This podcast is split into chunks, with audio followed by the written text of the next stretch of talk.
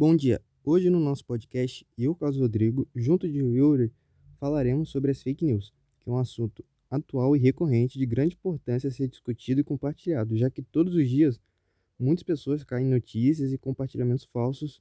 E bem, eu nunca passei por isso, porque há coisas que eu desconfio por intuição ou porque simplesmente não faz sentido. Mas meu amigo Yuri e sua mãe já passaram por isso e ele vai dizer um pouco sobre.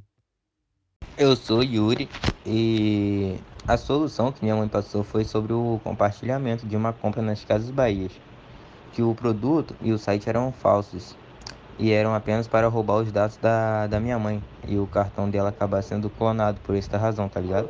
Tipo, a gente desconfiou porque quando entre, entramos em contato com a loja ninguém atendia e quando fomos na loja física, já que até então estávamos comprando na loja online, disseram que o pedido da compra nem existe. E com isso, tivemos a atitude de ir na delegacia prestar BO é, como vítimas de estelionato. No caso de um crime como as fake news, é possível sim dizer que a pessoa que compartilhou o um anúncio para a mãe do Yuri, seja uma amiga ou um estranho, ela pode ser considerada cúmplice. E isso é o que dificulta a penalidade, porque a outra pessoa pode ter também acreditado e por isso foi lá e compartilhou.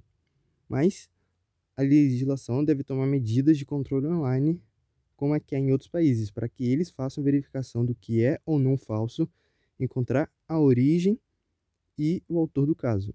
Isso é o que nós achamos que deve ser feito para resolver esse compartilhamento de notícias falsas. E esse foi o nosso podcast falando sobre as fake news, tendo como exemplo o que ocorreu com a mãe do Yuri.